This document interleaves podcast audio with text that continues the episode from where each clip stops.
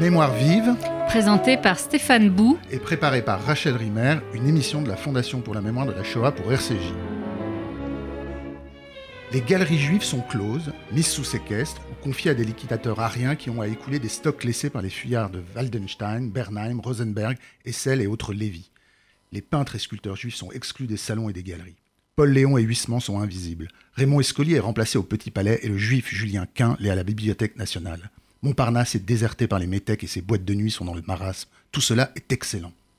Voilà ce que pouvait écrire le critique d'art collaborationniste Camille Mauclair au cœur de l'occupation dans des phrases qui témoignent de la manière avec laquelle les administrations françaises sous Vichy, en même temps qu'ils confisquaient les entreprises, les biens immobiliers et financiers appartenant aux juifs, ont aussi fait main, fait main basse sur leurs œuvres d'art. Dans Le marché de l'art sous l'occupation, livre qui vient de paraître aux éditions Taillandier, l'historienne Emmanuelle Pollack, que nous recevons aujourd'hui, nous rappelle que dans le même temps, alors que les œuvres d'art appartenant aux juifs étaient spoliées, le marché de l'art était florissant en France pendant l'occupation, une véritable euphorie, dit-elle, qui a touché entre 1940 et 1944 tous les circuits traditionnels de transfert des œuvres d'art. Alors c'est sur cette histoire que nous voulons revenir dans cette émission, histoire qui est loin d'être terminée puisque des œuvres spoliées sont encore en déshérence, j'emploie votre, votre expression Emmanuel Pollack, en attente d'être restituées. Bonjour. Bonjour. Alors, j'ai j'ai mentionné le livre que vous venez de faire paraître, mais je dois aussi rappeler que vous êtes la commissaire de l'exposition qui, sous le même titre, donc le marché de l'art sous l'occupation, se tiendra au mémorial de la Shoah à partir du 20 mars de cette année. Alors, comment, première question un, petit peu vague pour voir où, par quoi vous commencez, comment, comment vous décri- décrire la restructuration du marché de l'art sous l'occupation dès lors qu'il est passé, comme vous le dites dans un de vos titres de chapitre, sous la bonne d'Asie hein euh, c'est un mouvement qui se passe en plusieurs étapes, que vous décrivez bien. Euh, Il y a d'abord les confiscations, il y a la double concupiscence à la fois des Allemands et euh, des Français, des, galeristes français, de, l'hôtel Drouot, des marchés parallèles français. Comment, comment ça s'organise en, quasiment en quelques mois? Il y a une bascule qui s'opère. Alors, tout d'abord, vous l'avez dit, euh, une euphorie du marché de l'art. Et cette vous euphorie. qui le dites. Oui. Alors, je ne suis pas la première à l'avoir dit. hein. Laurence Bertrand d'Orléac, euh, euh, lors de ses travaux pionniers, nous l'avait déjà révélé. Le marché de l'art était florissant. Et moi, je me suis véritablement interrogée à savoir comment, finalement, un marché de l'art, alors que les Juifs sont traqués, ils sont internés dans les camps euh, français, camps d'internement français, puis déportés. Eh bien, comment, de façon tout à fait parallèle, ce marché de l'art est euh, florissant? Donc, je me suis euh, attelée à essayer de, de- de réfléchir sur ce sujet au cours d'une thèse de doctorat menée sur à environ sept années, et j'ai essayé de trouver les paradigmes, de donner les caractéristiques de ce marché de l'art. Et alors, Alors, je vais vous les donner. J'allais vous dire, parce que faire une thèse pendant sept ans, c'est quoi le point de départ qui vous, qui vous lance dans un tel, euh, un tel projet C'est ce questionnement, C'est ce- ce questionnement de se dire, écoutez, euh, pendant l'occupation, Mm. les, les- les- la, la- la- pénurie est absolument euh, euh, partout, euh, les juifs sont, sont, sont, sont raflés, sont internés, déportés. Comment se mm. fait-il qu'il y ait un marché d'art florissant? On va acheter des tableaux. Est-ce qu'on a vraiment la tête à acheter des tableaux?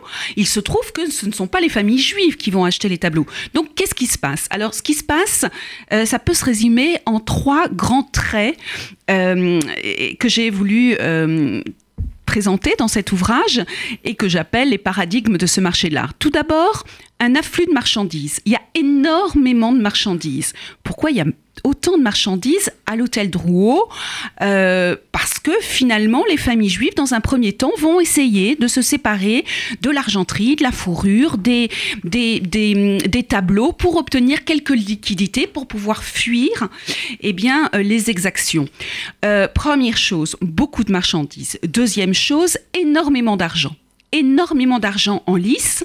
Il y a un Reichsmark très très haut, un franc très euh, dévalué et il y a énormément d'argent de liquidité. Il y a également les enrichis du marché noir, les nantis de l'occupation qui ont des liquidités qui veulent très vite transformer en produits. Et alors qu'à Paris, on ne trouve absolument rien dans les magasins, vous avez à l'hôtel Drouot, c'est le plus grand magasin de France parce qu'on y trouve tout. On y trouve des belles pelleteries, on y trouve des bijoux, on y trouve, lors des temps forts, eh bien, de très très belles œuvres d'art et pour cause. Et euh, c'est ce qui, voilà, ce qui est très important de noter. Et enfin, il y a un changement de clientèle. Il n'y a plus de juifs qui sont acceptés même si certains vont essayer de passer à travers les mailles du filet, comme on me le faisait remarquer, et qu'il y a euh, beaucoup de, personnes qui vont essayer de se fondre. J'ai lu euh, dans le fond des, archives du mémorial de la, de la Shoah j'ai vu euh, beaucoup de lettres de dénonciation de personnes qui allaient encore un peu plus loin en disant j'ai vu un tel et un tel, sachez mmh. qu'il est juif et qu'il achète encore. Voilà, je peux vous dire que j'avais beaucoup de mal à transcrire euh, ces lettres, mais j'en ai euh, présenté quelques-unes. Et il y a également, j'en ai parlé tout de suite, les enrichis du marché noir. Ils ont de l'argent, les BOF, ils ont beaucoup de, de, liquidités sur eux et il faut eh bien, le transporter, le transformés, pardonnez-moi, en euh, produits manufacturés et là encore, on ne peut les acheter que dans les ventes aux enchères. Et puis, il y a également les dignitaires nazis. Pour certains d'entre eux, euh, on fait lever les collectionneurs du premier rang pour que les dignitaires viennent euh, s'installer au premier rang et puissent bénéficier de la vente aux enchères dans les meilleures conditions. Donc vous, montrez bien que le marché de l'art, à ce moment-là, a un statut totalement exceptionnel dans, euh, on pourrait dire, l'organisation économique de ce moment français pendant plusieurs années. Mais comment vous articulez, ce qui est quand même au cœur de votre livre, la question des spoliations faites aux Juifs, parce que vous n'avez évoqué pour le moment que le cas de ceux qui ont vendu euh, au moment où ils voulaient fuir leurs biens pour pouvoir avoir des liquidités, en effet, pour euh, se donner des ressources. Donc la spoliation, hein, euh, l'organisation de la spoliation, ça, son organisation bureaucratique, sa, sa, sa, légalisation et en même temps ce marché. Comment ça s'articule? Mm-hmm. Parce qu'on a le sentiment en fait qu'il y a presque aussi un rapport de cause à conséquence. C'est-à-dire qu'il y a le marché, il a aussi cette, euphorie-là parce qu'il y a spoliation d'un nombre considérable d'œuvres. Non, je vous vois alors oui, alors, oui je, modère un tout petit peu les propos. Tout d'abord, il y a deux choses et deux approches. Il y avait une approche macroéconomique, ce qui n'était pas euh, dans mes compétences, euh, de travailler sur les prix, de travailler véritablement euh, sur, de façon un peu plus approfondie, les, les, les, prix, l'argent, avoir vraiment des montants très très très précis. Et il y a une autre approche qui a été la mienne, qui est la micro-histoire. Et qu'est-ce que c'est le marché de l'art. Le marché de l'art, c'est un marchand qui va rencontrer un collectionneur autour d'une œuvre désirée. Voilà, donc on a cette, euh, euh, euh, situation autour de trois, deux personnes et une chose désirée. Et il faut le remettre dans son contexte. Il faut remettre ça dans le contexte de l'occupation. C'est ça qui est intéressant.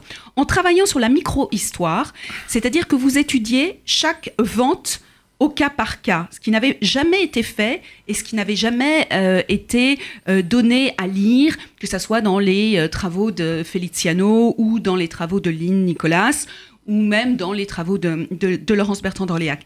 La micro-histoire, c'est véritablement prendre les ventes les unes après les autres et essayer de les décortiquer. Excessivement difficile d'avoir accès aux archives de l'hôtel Drouot pour le moment, euh, la documentation de l'hôtel Drouot ne m'a pas été ouverte. Mais j'ai pu euh, faire euh, autre chose et j'ai pu me dire finalement l'hôtel Drouot c'était la coquille qui accueillait les officiers ministériels et ceux-ci avaient leur propre organisation. Pour comprendre une vente aux enchères, il faut tout d'abord avoir accès à la gazette de l'hôtel Drouot qui vous indique la date de la vente et ce qui va se, se vendre essayer d'obtenir le catalogue de vente de euh, la, euh, la, précise vente, et puis également essayer d'obtenir le procès verbal de l'officier ministériel pour savoir ce qu'il a été vendu, à qui ça a été vendu, et quel a été le montant de la valeur de euh, l'œuvre. Mmh. Donc ça, c'est véritablement intéressant. C'est ainsi que j'ai pu faire une, une étude assez fine des euh, ventes les plus importantes euh, de tableaux, je me suis véritablement intéressée aux tableaux, mais on aurait pu s'intéresser aux sculptures, on pourrait s'intéresser mmh. à véritablement autre chose. Et je suis allée vraiment très très euh, finement à chaque vente de tableaux pour m'intéresser d'abord à l'histoire du goût, qu'est-ce qui est vendu, pourquoi ces œuvres finalement qui avaient une cote très importante en 1939 ne l'ont pas en 1942 Hein, je pense par exemple aux œuvres de Picasso, il y en a très très peu qui passent euh, à l'hôtel Drouot, mais Picasso étant considéré comme un peintre judéo-bolchevique, il est clair que euh, les critères esthétiques nazis qui vont être calqués en France ont dévalué véritablement ses œuvres. Et donc c'est comme ça que j'ai pu m'apercevoir, au cas par cas, que certaines œuvres, effectivement, qui passaient sur le marché de l'art, avaient été spoliées à des familles juives. Hmm. Alors, précisément, vous, vous parlez de vente, vous parlez d'un marchand, d'un collectionneur. Je voudrais vraiment qu'on revienne sur cette question à la fois de la spoliation et, en fait, et des saisies. Comment Parce que avant que l'œuvre euh, arrive sur le marché de l'art, il y a tout un parcours. Mais comment euh, administrativement la saisie s'effectuait. Et on pourrait dire que là il y a une, comment dire une collaboration entre des administrateurs et des, et des gens du monde de l'art hein, à ce moment-là à ce moment précis-là. Comment ça se passe? Tout à fait. Alors tout d'abord euh, on le connaît de mieux en mieux. On a notre état-major euh, d'Alfred Rosenberg euh, l'Einsatzstadt Reichsletter euh, Rosenberg. C'est le RR, c'est ça? Le RR qu'on va appeler le RR, voilà, pour ne pas froisser les, les, oreilles avec mon accent euh, non, en fait, tout à fait déplorable. Dire, ce qu'il faut dire, c'est que c'est l'organe officiel d'exécution des confiscations des œuvres d'art pour la France occupée. Mais est-ce que c'est essentiellement d'ailleurs en vue de, de partir en Allemagne? Alors, tout à fait, mais là encore, l'histoire du goût doit être questionnée. Ça, ce qui est véritablement important, c'est que toutes les œuvres ne peuvent pas aller en Allemagne. Euh, seules les œuvres de facture classique qui euh, agréent euh, les goûts du Führer, des, du Reichsmarschall, bien que pour Göring, ça soit un petit peu particulier parce que c'est un véritable connaisseur et il connaît la valeur intrinsèque des œuvres. Mais, et les dignitaires nazis, il y a eu dès 1937 et même avant, des dictates concernant les beaux-arts en Allemagne, avec euh, véritablement une euh, mise au pilori de ce qui est l'art moderne. Euh, l'art contemporain, l'art dégénéré, véritablement. Alors, art dégénéré en Allemagne, et il faut attendre les années 40 pour que, vous avez parlé de Camille Mauclair, et ce passage est absolument incroyable, il n'y a pas que Camille Mmh. clair, hein, il y a beaucoup. Euh, il y a euh, un, journaliste qui s'appelle Mosdik qui écrit euh, une, rubrique dans le journal Au Pilori. Cette rubrique s'appelle L'Arcachère, vous voyez, tout un mmh. programme. Et alors, c'est, je vais le présenter, je vais présenter de nombreux journaux au mémorial de la Shoah dans l'exposition, parce que c'est véritablement des diatribes contre l'art moderne, mais dont on sait que ces euh, critiques ont trouvé leur source dans euh, l'exposition Entente Kunst, l'exposition Art dégénéré de 1937. Ce que l'on sait moins, c'est qu'en face de l'exposition de 1937, vous aviez une exposition à la Maison de l'Art allemand sur le grand art allemand et ce que les Allemands devaient dorénavant euh, admirer, aimer. Euh, on, passe, on pense aux grandes statues de, de aux paysages, aux femmes à ce, à ce goût un peu euh, gréco-classique, néo-roman. voilà, donc c'est véritablement une histoire du goût qui s'installe en France pendant l'occupation, avec une partition très très ferme entre les arts modernes, l'art moderne qui ne peut pas aller euh, dans le Reich, ah. et les œuvres classiques qui vont être saisies dès l'été 1940 principalement aux familles juives euh, et aux marchands d'art de la place Vendôme, ceux qui ont été euh, repérés de longue haleine. Et ces œuvres vont d'abord, rappelons-nous, aller dans les caves de l'ambassade d'Allemagne, puis ensuite, lorsque c'est tout d'abord l'ambassadeur d'Allemagne, Otto Abetz, qui s'occupe dans un premier temps de ces euh, de l'été 1940. Et lorsque le RR rentre en lice, les œuvres parviendront au musée du jeu de paume sous les yeux écarquillés de euh, l'attaché de conservation qu'on connaît bien maintenant, Rose Valland. Sur lequel vous avez beaucoup travaillé, je le rappelle, vous êtes venu euh, dans Mémoire vive pour en parler autrefois. Merci.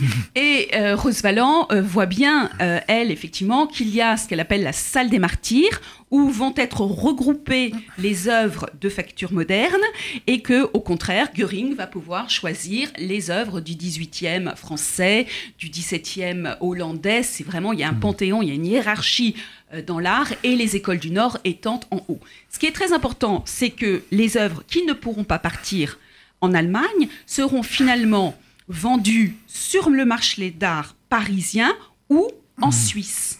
Or, pour aller en Suisse, eh bien, il y a différentes façons, soit la voie diplomatique, soit la possibilité de passer aussi quelques œuvres à l'hôtel Drouot, de les présenter dans un catalogue de vente en leur faisant euh, obtenir une virginité de provenance, puis de les ravaler, c'est une technique connue des, des, connaisseurs, de les ravaler et ensuite, une fois qu'on a la provenance, on peut les vendre sur le marché helvète. Vous voyez, donc il y a des techniques. Mais euh, là encore, je ne peux pas vous donner véritablement de chiffres, et, c'est, et d'autres vont y travailler. Et je pense qu'il y a vraiment de, une histoire économique à faire sur ce, sur ce marché de l'art. Ce n'était pas dans mon domaine d'action. Ce que j'ai souhaité, c'est dresser un panorama comme vous l'avez dit parfaitement, des galeries, des marchands qui ont été spoliés, dont les œuvres ont été confisquées, qui passeront au musée de Jeux de Paume et qui ensuite vont transiter soit à l'hôtel Drouot, soit euh, dans différentes euh, filières d'écoulement. On va, on va parler des marchands qui ont été spoliés. Je voudrais revenir sur, préciser deux choses. Quand vous, vous dites les œuvres à destination du Reich, il faut dire qu'il faut rappeler euh, ce que vous dites longuement dans votre livre, qu'il y a deux destinataires principaux.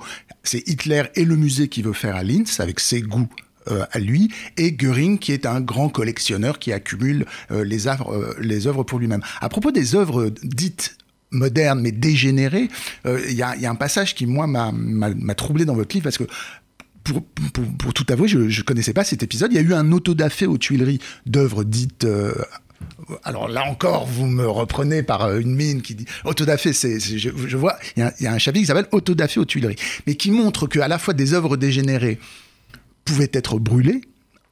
Mais ce qui est intéressant, et là vous le montrez bien aussi, c'est que ces œuvres dégénérées, elles ont déjà une valeur euh, monétaire. Donc il y a une espèce de double mind entre que, enfin, de ceux qui sont en possession de ces œuvres pour les vendre, en profiter économiquement, euh, les brûler. Euh, c'est intéressant cette petite, petite syncope-là dans la, manière de réagir face à, mm. face à ces œuvres. Mm-hmm. Alors, lorsque les œuvres devaient être brûlées ou devaient être détruites, il y avait derrière... C'est une pratique qui était fréquente? Alors, c'était, on en a parlé, Rose Valland nous en a parlé véritablement.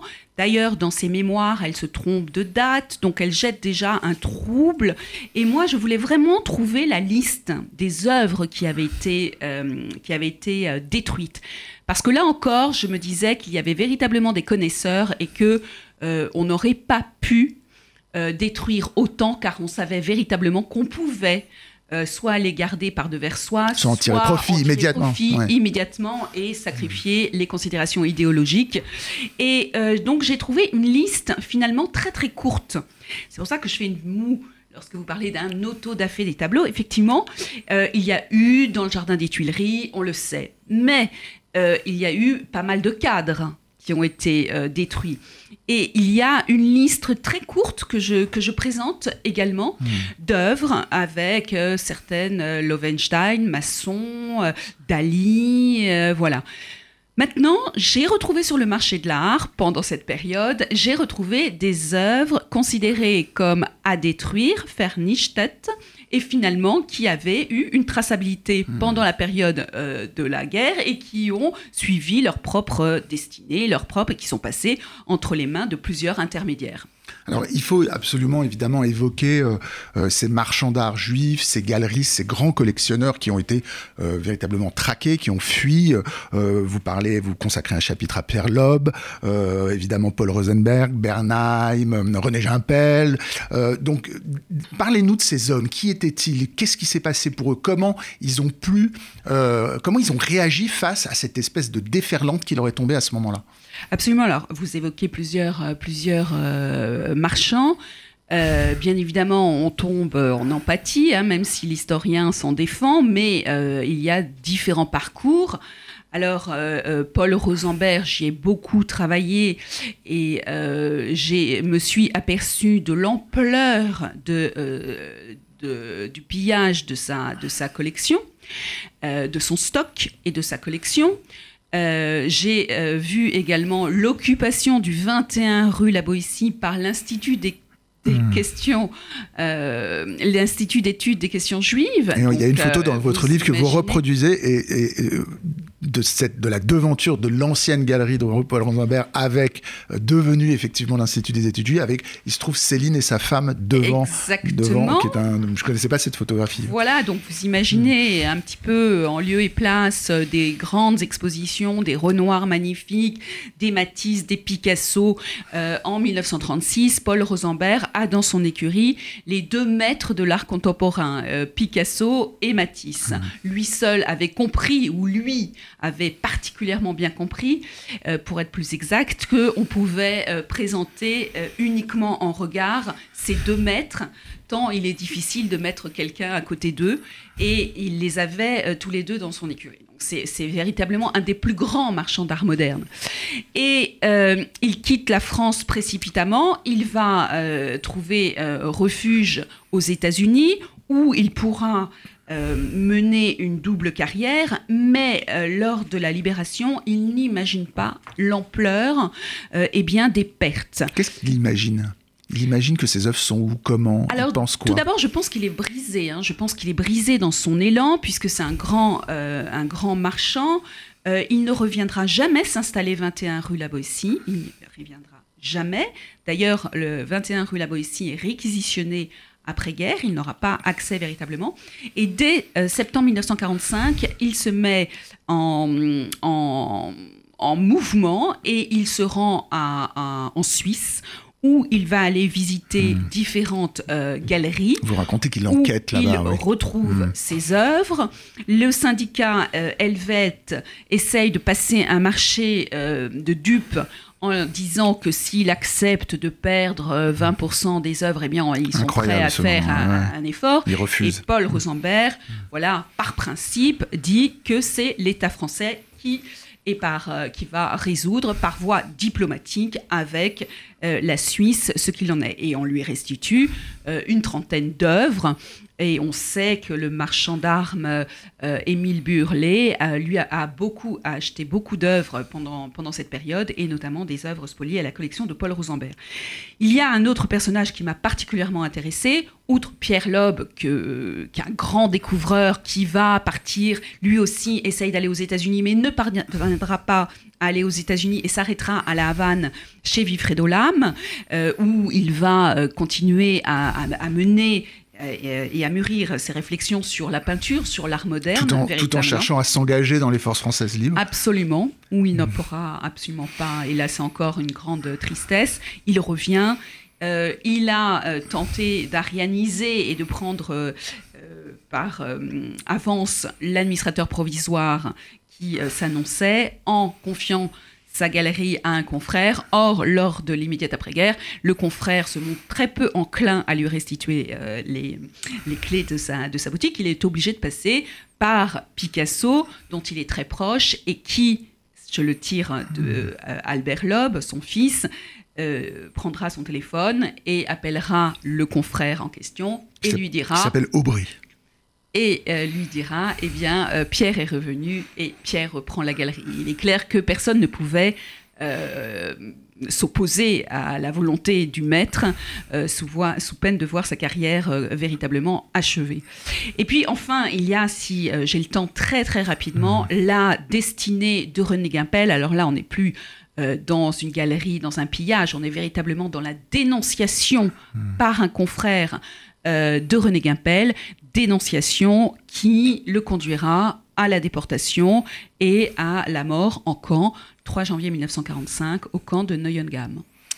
Euh, merci beaucoup Emmanuel Pollack. Alors en évoquant euh, les destins d'après-guerre de euh, à la fois de Pierre Loeb et de Paul Rosenberg, vous vous amorcez une autre histoire hein, qui est celle de ces œuvres après après le, le, ce moment de l'occupation. Et je propose que nous nous retrouvions la semaine prochaine pour une autre émission pour parler de toute cette seconde histoire et qui qui est encore aujourd'hui une histoire actuelle, hein, puisqu'il y a des œuvres aujourd'hui qui sont en déshérence comme comme vous nous l'avez rappelé tout à l'heure. Alors je, vous remercie beaucoup. On se retrouve pour, parler de cette, cette, autre histoire très très vite. Euh, je rappelle que votre livre Le marché de l'art sous l'occupation a été publié euh, chez Taillandier avec le soutien de la Fondation pour la mémoire de la Shoah, que l'exposition au mémorial euh, sous le même titre, Le marché de l'art sous l'occupation, commence le 20 mars. C'était Mémoire vive, deux adresses pour nous réécouter, radio-rcj.info et mémoire vive au pluriel.net ainsi que sur l'application RCJ.